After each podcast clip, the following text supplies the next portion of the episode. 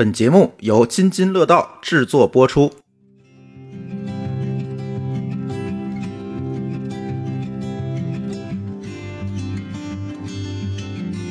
Hello, everyone. This is a special podcast program, A Journey to the UK, jointly produced by the Dao Podcast, the British Council General in Guangzhou, and the Himalaya. We will discuss and share knowledge and experience about culture, tourism, and education in the UK. Without further ado, let's just get started. I'm Summer, one of the hosts of the Dao Podcast. And today we also have Sarah, British Consul General in Guangzhou. Hi everyone, and thanks for hearing. Here comes the second episode. Hi Sarah. Hi, Summer. Good to see you. Yeah, good to see you again. Today, I think we're going to talk more about another topic that maybe Chinese people will feel very interested in it. That is UK education. Actually, I think UK is well known for its education. Uh, you have a lot of famous university. I think the Cambridge University and the University of Oxford. I think are both the two best university in the UK. You're right. They're certainly the most famous in the UK. And for lots of subjects, they're the best universities in the UK. Although, of course, there's lots of others in Edinburgh, London, Bristol, Manchester, Leeds, etc., etc. There's loads of universities in the UK.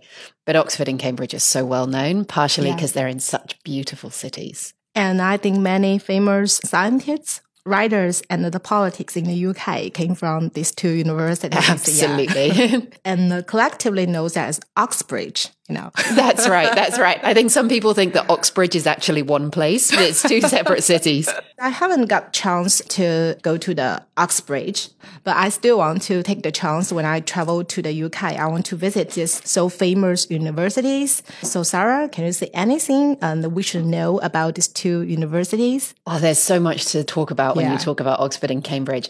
They're both really old historic cities. So the cities grew up around the universities because the universities were built there back in um, in the medieval period. They're really beautiful places.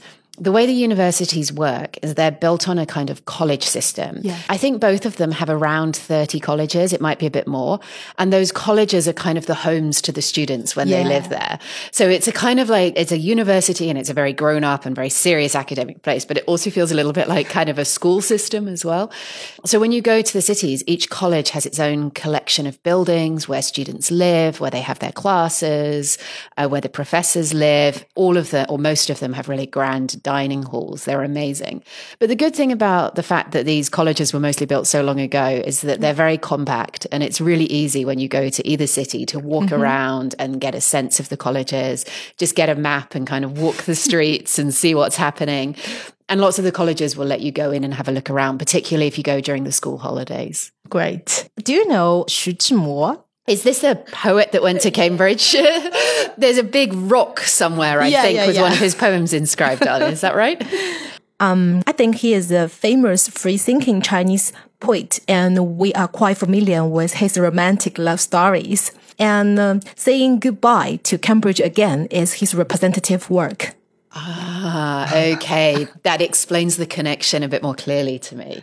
Yeah. Can you tell me the poem?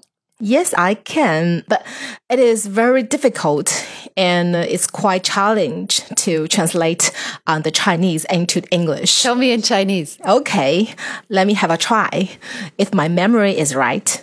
悄悄的我走了，正如我悄悄的来。我挥一挥衣袖，不带走一片云彩。 Wow. Something like that. Yeah. Okay. it's a very short poem. I guess that's more normal in China. Um, yeah, this is the highlight of it. It described his feeling and the mood. So it is really difficult to translate it into English so directly. Kind of a sadness for leaving a place that you've loved. Oh, interesting. Okay, I'm going to go and look up the poem after we finish talking here. Yeah. Can you tell us the best way to uh, visit the Cambridge University? Because as you have mentioned, it's quite big. So, the best way in terms of getting there or Visit there. Okay, so once you get to Cambridge, and most people would probably go on the train or the bus to get there. Yeah. it's uh, it's kind of northeast of London. My personal preference is always just to walk around once you arrive in a city like Cambridge. But it's also the name itself means bridge over the River Cam, more or less. Um, and you can go on the river and see it from the river Yeah. perspective as well, which is really nice. by work? It be very tired? Depends how much you're used to walking. It's a very small city, though. It's not like walking around Guangzhou or Shanghai. it's maybe maybe more like walking around one of the shopping malls here. Oh. So no, you might be tired, but there's lots of nice tea shops and lots of nice pubs and lots of nice uh-huh. places to stop. So I would say, so long as you've got enough time, walking is by far the best way to see it. That said, punting is also really famous in both Oxford and Cambridge. And this mm-hmm. is the kind of traditional boats. They look like canoes or mm-hmm. something. And Yeah, they're very yeah. flat and they low lie in the water. And you push them along with a big Yeah. stick. It's actually really quite difficult to do. And you can rent boats sometimes, either to push yourself or to, you can get somebody to do it for you. But it's a really nice way to see the city because it's very quiet and peaceful. I think this way you mentioned uh, is very easy for us to appreciate the beauty of the Cambridge Mm. University just uh, over the Jianhe River. And I think there's a lot of bridge, quite famous, right, like the yeah. mathematics bridge and the Sigh bridge. Yes, I'd forgotten that. You're right. I remember seeing them when I was there. when you take the boat, somebody will tell you the story of the colleges and the story of the bridge. I think it's quite interesting. Yeah, I think that's right. And because there's so many brilliant people going to university there over so many hundreds of years, you've got lots of kind of firsts. I think I can't remember the story about the mathematics bridge, but I remember being really struck by it when I heard it. Sarah recommended that we can just uh, walk around to have a visit. Um, but if you want to take a boat, yeah, I think maybe 15, five minutes in return. That sounds about right. And uh, by the way, any admission ticket for the Cambridge University? Well, that's a good question. So, with both Oxford and Cambridge, you can't buy a ticket to go into the university because it almost doesn't exist as a university. the colleges have their own individual policies. Some of the colleges will let you go in and look around for free. Some of them might charge you a price on the door. Some of them won't let you go in at all during the term time, especially, um, which is why it's quite good to go at summer or during the Christmas holidays when there's no students there, because then you Ah. can tend to be able to go into more of the colleges and see more. Um, that said, it's kind of fun when you see the students wandering around as well. So there's advantages to both ways. Some colleges will charge a little bit to go inside. So if we want to visit there, maybe it is wise for us to check the website and for the different college and uh, choose the one that you want to visit and uh, pay attention to the operation time and the ticket. Yeah, I think that's definitely smart, especially if there's somewhere in particular you want to see. If you want to go to the, you know, the place where Harry Potter was filmed or something, then uh, definitely check out in advance because Yeah. there will be times when it's not open. Sarah has mentioned the, the filming place of Harry Potter. Can you just give us some guide how to visit there? I don't have the details to hand, and I have to admit I haven't been to see the sites where it's filmed. Harry Potter was filmed in Oxford uh, Yeah. rather than Cambridge, which is actually very easy to get to from Yeah. London, so easy to get to Oxford. I think it was filmed in uh, Christ Church College, Yeah. which is uh, one of Oxford's most famous colleges. Very easy to get to from the train station, even if you're walking. um, but you'd have to check out the website to to see opening times, and I suspect they do charge admission because I think since the film was made, it's become a Yeah. lot more popular as a Yeah, tourist destination. Popular, yeah. Many Chinese people will definitely go there. Yeah. That's great that it's so popular here. Then talking about studying the UK, I think many Chinese people just want to study in the UK. And I also had a plan before, yeah. However, due to some reason, my UK education was pending, but I have really do a lot of homework and I think I will go there later. And uh, Sarah, uh, what is the uh, situation of the study in the UK? Can you give us a general introduction? Sure, I'll do my best. It's a big question again. Um, we're really proud that so many people from all around the world want to come and study in UK universities. And that's one of the best things about studying in the UK is that the student body is so diverse and there will be lots of students in almost every university from China and from all over the world. So the system in the UK is the majority of undergraduate degrees uh, are for three years. And that is, um, they tend to be quite structured, um, quite clearly led by the university. A master's degree, whether it's in sciences or arts, is one year. And then a PhD is normally three or four years. Now, of course, you can have master's degrees that you do over two years, PhDs that you do over seven years, undergraduate degrees that take four years, particularly if there's an exchange program or something like that. So slightly shorter in length, a lot of degrees in other countries. And they tend to be quite focused on independent study, particularly masters and PhD. So you need to have quite a clear idea of what you want to get out of it. And then you can go and you can really get that out of it and you'll have access to these amazing university resources. There are taught master's degrees as well, a lot of them. But even with those, it's really good to go with an idea of mm-hmm. what you're trying to achieve. And then you'll come out of it feeling enriched. The one disadvantage of doing a shorter degree is that you don't have the time to kind of settle in and consider for a long time what you're going to write your dissertation about and how it's going to feel. You've got to be quite ready to, to get going straight away. What are the advantages of studying the UK? So one of the advantages, as I mentioned, is that yeah. the degree length is shorter. So if yeah, you're taking yeah, time out of your career, then it's um, uh, it's a lot easier.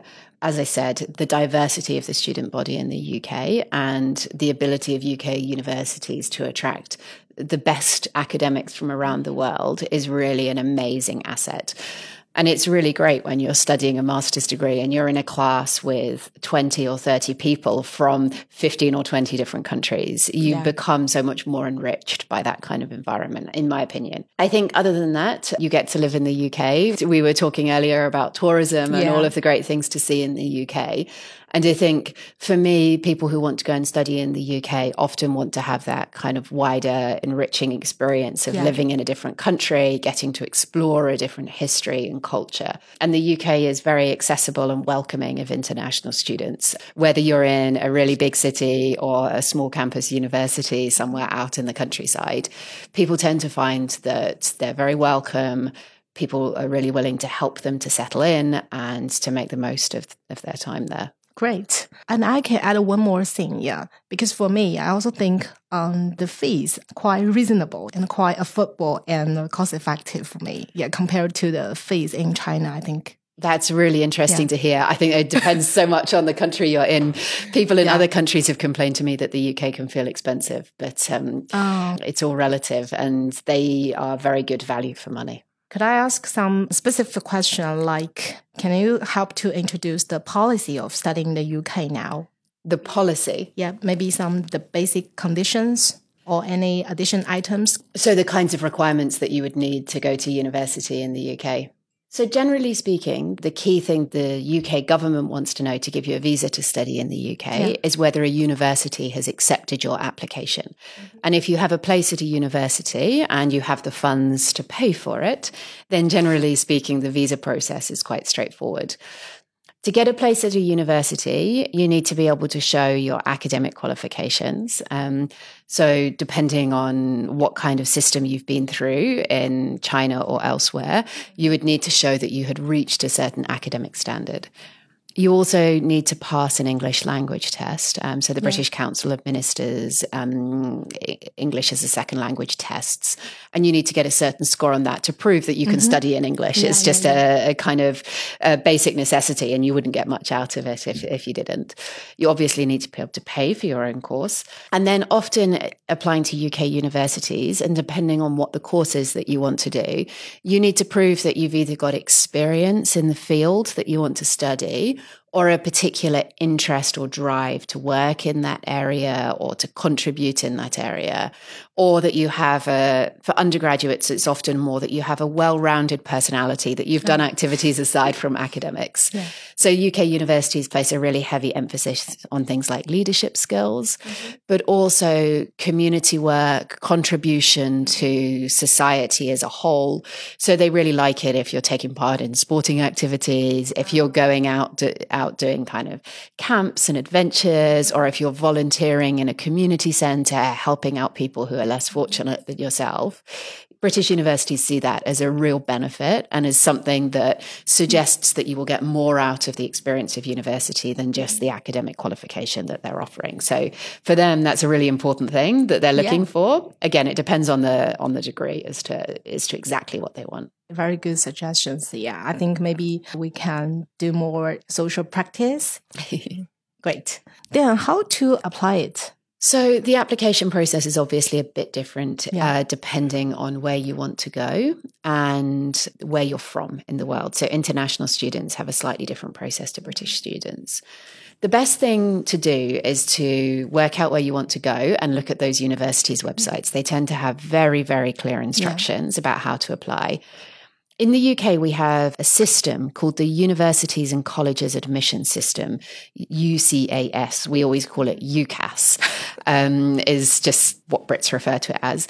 And for undergraduate degrees, except for at Oxford and Cambridge, British students have to apply through the UCAS system and they do one application through that system. Oh, For undergraduates coming from overseas, some universities require you to go through that system. Some say to apply directly to the university. So you need to work out what the university you want to go to is requiring of mm-hmm. you. For master's degrees and PhDs, um, you apply directly to the university and they will have a set of criteria on their website. It normally includes things like reference letters from your undergraduate degree or your master's degree, a personal statement. Again, this is where you can reflect your mm-hmm. wider interests and what your kind of hopes and dreams are, who you are as a mm-hmm. person, and also something for your academic results and, and achievements. And then you normally send that through an electronic system on the mm-hmm. university's website. So yeah, all of the universities will have really, really clear advice on how to how to apply for the degree you want. seems we have a lot of choices and uh, how we have a lot of good universities in the UK. Um, so for um, the Chinese people, I think there are too many informations because I know uh, many people uh, will choose some agency to uh, finish the ap- application. Because I think, as Sarah mentioned, maybe we can just do it by ourselves. Check the website of each university. To be honest, I'm never sure how much help an agency can provide because they can't make a decision as to which is the best university for you. And you say for Chinese people, this is too much information. For British people, it's also too much information. I remember when I was applying to universities, uh-huh. just spending hours and hours looking at, well, back then, their kind of prospectuses, their paper copy things, and then doing my master's degree the same. Like you uh-huh. have to spend hours and hours and hours reading and trying to uh-huh. think about who you are and what you need from a university. And actually, the application bit at the end is the easy bit. The difficult bit is working out what you want and where you want to go. Yeah, that makes a lot of sense. Mm-hmm. And I have another question because you have mentioned the fee, the living cost in the UK is quite expensive. So any scholarship program? There's lots of scholarship programs. Uh-huh. Again, it takes a long time to find out everything that's available. Um, So, uh-huh. University websites, the UCAS website, uh, various other kind of centralized websites will have some information about different scholarships on them. But lots of different universities offer different scholarships in different ways. So, you do have to put in the hours to do the research. The one that I can tell you about is the Chevening Scholarship, which is a really prestigious British government scholarship. It's been running, actually, it's a good time to talk about it. This is our 40th anniversary. Wow.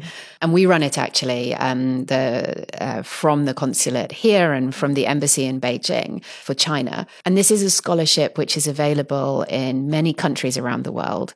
The UK government offers it to people who want to go to the UK to study a one year master's degree once they have already got some work experience. And the idea is that these people should be future leaders in their fields and they should be ready to contribute something back to their society when they return from the UK. And this time in the UK should be about them growing um, and developing in their particular area of expertise so they can come back to their home country and do a better job than they would have otherwise done for whatever reason that is. So we send a, a number of people every year from China. I think we're sending five people from South China alone this year to the UK to study in some of the best universities, including Oxford and Cambridge. And we cover all of their tuition, their living expenses, everything that it takes for them to spend one year in the UK uh, studying at a UK university. And then they become part of this amazing network of now it's more than 55,000 people mm-hmm. who have had these scholarships and have used their time in the UK to improve something in their home country or to change something, to contribute scientific expertise or whatever it is that they've learned in the UK back into their home country. So we're really proud of this. It's really prestigious. Um, and you can get information on all of our um, embassy and consulate channels in China if you're interested in applying. The window of applications is actually around now. So um, people can apply at the moment. Wow, it sounds great. Um, so, what is the application time for that? So the window just opened. I believe that the application window normally stays open for about two months. Uh, so I think people can apply until around November this year. You can find more information online at chevening.org. Yeah. Um, which is so Chevening is actually our foreign minister's official uh, yeah. residence in the UK. Yeah. Um, so it's named after after that house. Um, but you can you can get all of the details there.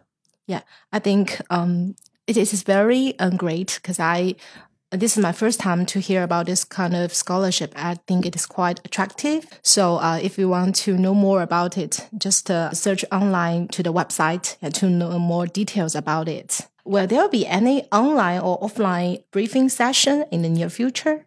Yes, you can find those all online as well. There's a, there's a number of briefings for people who have more questions, want to understand better the process yeah. or what it means for their careers. So um, just follow the um, the official WeChat account and the website and don't miss it. Absolutely. okay. Then I want to talk about maybe the food. When we decided to study in the UK, I think we should uh, make our living yeah for at least one year in the UK. But uh, many people told me that I'm not quite sure if it is true. Um, they said um, there's no delicious food in UK in the UK. so you look so nervous telling me that. I just wondering if I just decided to study in the UK maybe for one year. Yeah, how can I figure it out? I totally understand that the UK has a reputation for not having delicious food. I am happy to tell you that it is not true in any way. Um, traditional UK food can be quite heavy. Um, mm-hmm. And if you have a palate that's used to Asian food, I can understand that it feels quite bland sometimes. Mm-hmm. Um, but I have two counter arguments. Um, so, first, um, the UK is one of the most multicultural countries mm-hmm. in the world. You can yeah. honestly buy food from anywhere mm-hmm. in almost any place in the UK, or certainly any city. So, my introduction to Sichuan food was at an amazing Sichuan restaurant around the corner from my house in London called Sichuan Folk. My favorite Vietnamese food is in East London at a place mm-hmm. called Cafe East. You can get Lebanese, Moroccan, Thai, Ethiopian, South Africa. You mm-hmm. can get food from anywhere in the world. Um, so many in choices. the UK. So many choices. Okay. This is the problem. Um, once again, we have a problem of too much choice and uh-huh. diversity. And even in UK homes now, it's really normal for everybody to cook a range of Indian food, Italian mm-hmm. food, mm-hmm. food from lots of different countries. So mm-hmm. um, Chinese food is also really widespread. So you don't need to worry if you don't like British food. there is lots of other food, but British food is also really delicious. And there's been a wave of um, really innovative chefs in the last couple of decades who have really transformed British food to make it modern and light mm-hmm. and delicious. And they often focus on sustainability and using local ingredients um, like amazing fresh seafood. I mean, everybody's heard of fish and chips, right? Yeah, yeah, yeah. Fish and chips is a famous dish in the UK because uh-huh. we have access to a lot of seafood there. And now you've got really amazing chefs who are using that seafood in really kind of innovative ways. But you still have to go for fish and chips and you have to sit mm-hmm. on a beach and eat fish and chips outside. It's no good if you eat it inside. It has to be outside on a beach with lots of vinegar. And then even traditional British food is delicious if what you said is true, I think it's going to be okay. it's definitely going to be okay, I promise. Before you go, come to me and I will give you a whole list of recommendations. And I promise you won't get through them all because there's too much choice. Okay, great. Then I want to talk more about um, the shopping because I think shopping is also very important. Um, so, Sarah, do you have any recommendation of the souvenirs in the UK? Oh, it's a good question. Mm-hmm. I mean, talking about food, I would have mostly food and drink on my list of souvenirs. Buy some fudge. So it's a very sweet sweet made with basically cream and sugar and melted down into a block. Um, it's quite intense, but it's something that's very common down in Devon and Cornwall, so mm-hmm. southwest England. Go to Scotland and buy shortbread. Um, I know you can get it here, but it's from Scotland originally. it's probably better value there. Um, buy some Scottish whiskey at the same time. Uh, come back down to England and buy some gin, some English gin. You can go and do a tour of a gin distillery and then buy the gin that you particularly like at the end. The same with whiskey. Or you can go to Birmingham and do a tour of the original Cadbury factory in Bournville, which is just amazing. And you go to this little town, and if the wind is, I have a friend who lives there, if the wind is in the right direction, you can smell the chocolate in the air um, and you can go around the factory. And particularly if you've got kids, it's a really amazing place to go. That's all the souvenirs you recommended. That's all the food and drink ones.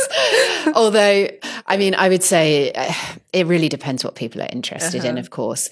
So there's some really big, famous department stores in the UK as well, which are great places to get souvenirs. So Fortnum and Mason or Harrods or yeah. going to Carnaby Street into the Liberty shop there, and you can buy, you know, beautiful teacups and Yeah. tea sets, um, really nice souvenirs.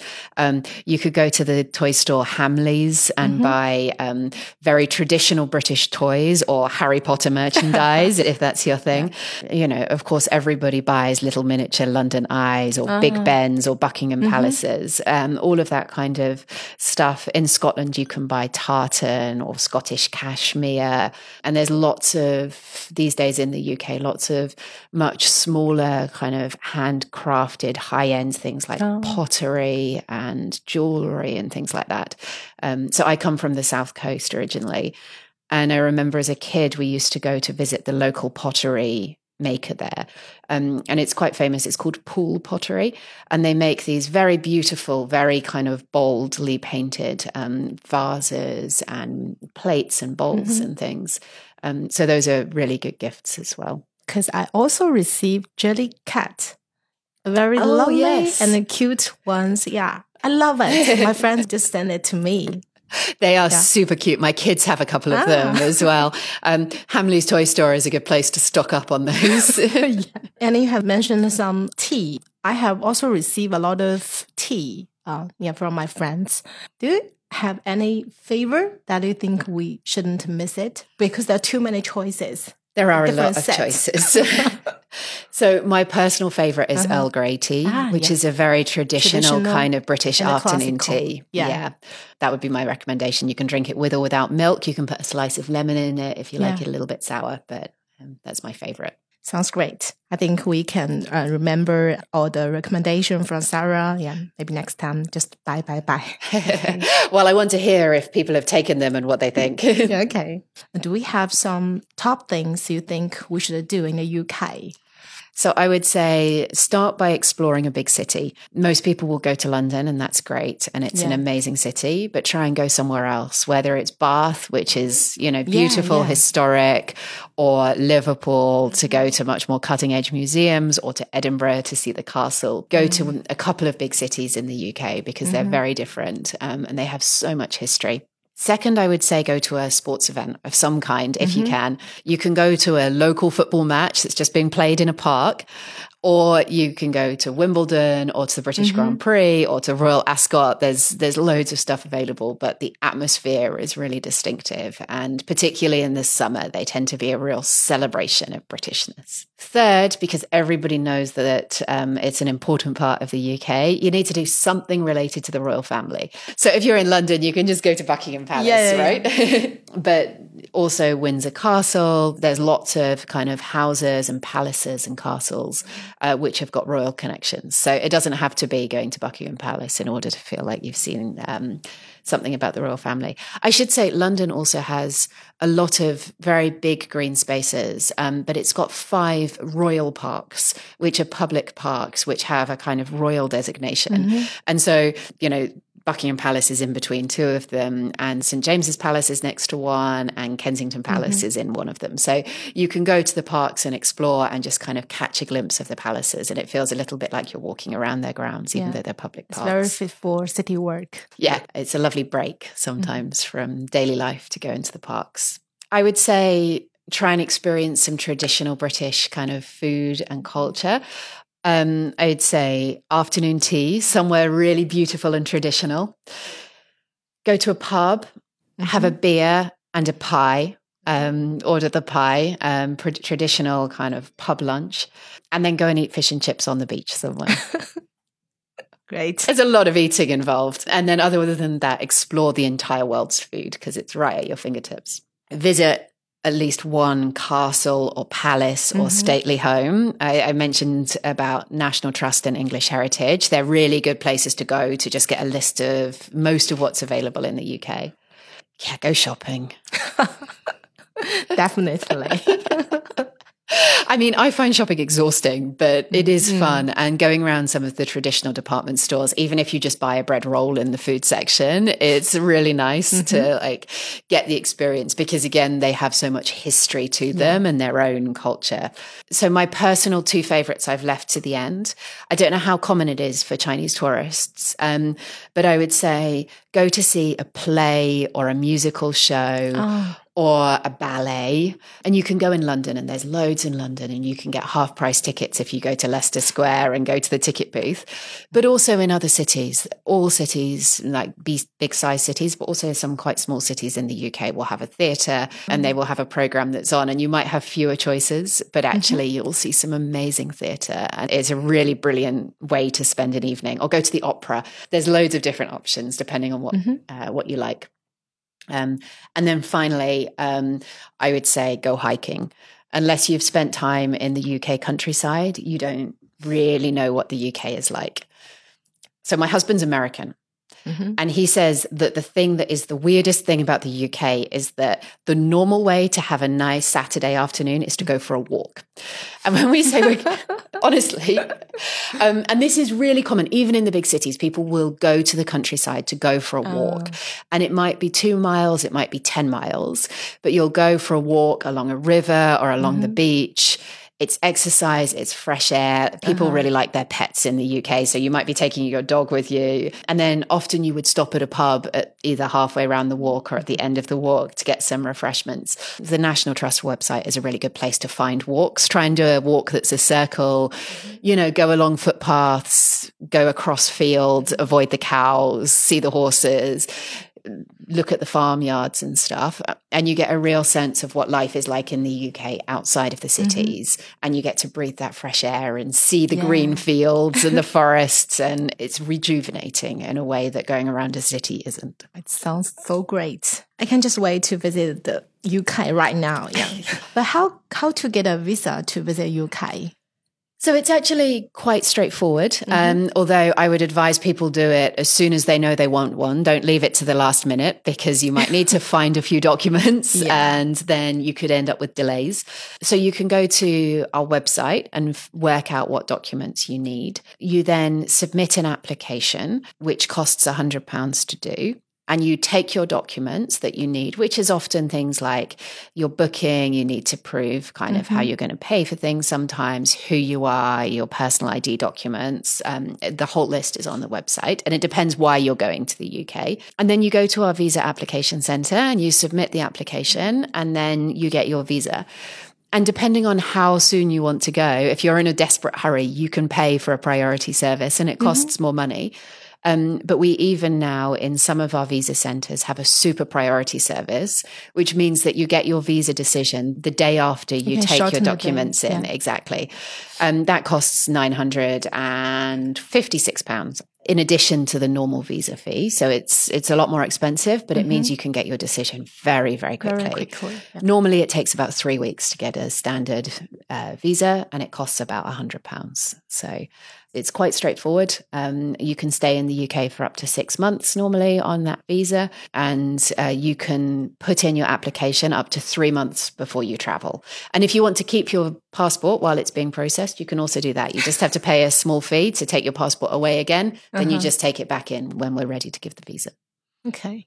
Sounds good. It is very convenient to shorten the time. It is a convenient service. I should say that the service is not run out of the consulate or the embassies in uh, in China um, or any country. In fact, it's run by the UK Visa and Immigration Service, and all of the decisions about visas are made in the UK. So we use um, uh, the visa application centres to process things, and then the decisions go back to the UK. So people don't have to come into a consulate or to the embassy to submit an application. Yeah. Finally, Sarah, do you have any tips if people want to go to um, UK for maybe just like me, 15 days annual leave? Yeah. Any tips or suggestions for me? Oh my goodness. I feel like our whole conversation has been my tips and suggestions. I think the UK has a lot to offer and there's a lot of information out there. Mm-hmm. And it's really easy to go and to do the normal tour yeah. and to see the things that most people see. And that's really great. And I love it when people take these tours, either a group tour mm-hmm. or go on their own. But most people will get, I think, even more out of a visit to the UK if they think about their own interests and what they're passionate about is going to appeal most to them about the UK. You actually don't have to see anything in London in order to understand the UK. You don't have to see the Royals. You don't have to try whiskey. You don't have to eat fish and chips. You've still been to the UK. And mm. it's a very diverse country with a lot to offer. So I think it's really important for people to do their research in advance to get the most out of their trip and to tailor it to their own interests. Yeah, definitely if we want to get more information about all the things related to UK, I know you have got your own channels to do some promotion or to get some information. Would you like to announce the channel to the audience? You're right. In China, we have both Weibo and Weixin channels. Um, so you can look either for the UK in China, which is uh, the channel that covers the whole of China, or the British Consulate General in Guangzhou, which is where I am. Um, and we will try and put out all of the information that people might want on those channels. But of course, there's lots of other sources of information, and you're clearly getting loads from your friends, and that's great. Word of mouth is also one yeah. of the best ways to understand uh, the UK. So do ask around. I noticed that Sarah also posted some photos and videos regularly, sometimes even in Chinese. I'm looking forward to having more posts coming from you. It's true. I also have my own personal Weibo account as oh, the really? consul general. So um, I sometimes post things on there where they're not really related to the UK. it's more me exploring China, watching uh-huh. dragon boat racing, or eating chicken feet. So do feel free to follow me there too. yeah, I will follow you. Yeah. Okay. Thanks so much for Sarah for this conversation. Yeah, I'm very glad to talk with you. And I think I got more information. And what you have mentioned, some of the information I think is out of my knowledge before our conversation. That's great. It's been a real pleasure to talk to you, Summer. And uh, yeah, perhaps I need to pick your brains about traveling in China in return. yeah, definitely I will. Thanks so much to Sarah. You just provide us with so much useful information about tourism, culture, food, shopping, and education in the UK. And I hope this special podcast program could provide the audience with a comprehensive and quite rich new perspective on their understanding of the UK. Thanks so much for Sarah again, and bye. 感谢您收听本期节目。本期播客节目由津津乐道制作播出。你也可以在我们的官网 d a o 点 f m 找到我们的更多内容作品。如果您喜欢我们的节目，欢迎在微信、微博、朋友圈等社交媒体转发分享。您的分享对我们而言十分重要。如果您希望与我们互动，可以关注我们的微信公众号“津津乐道播客”。天津的津，欢乐的乐，道路的道。在关注后按提示操作，即可加入我们的听友社群。